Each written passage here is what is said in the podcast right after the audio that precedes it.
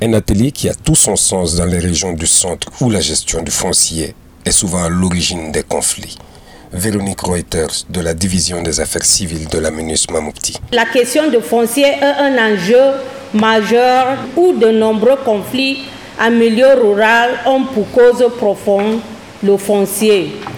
La MINUSMA, depuis son intervention dans la région de Mopti, s'est intéressée à cette question brûlante de foncier surtout la sollicitation des communautés, des autorités locales des régions. C'est une contribution de taille à la stabilisation et à la restauration de la cohésion sociale dans ces régions concernées.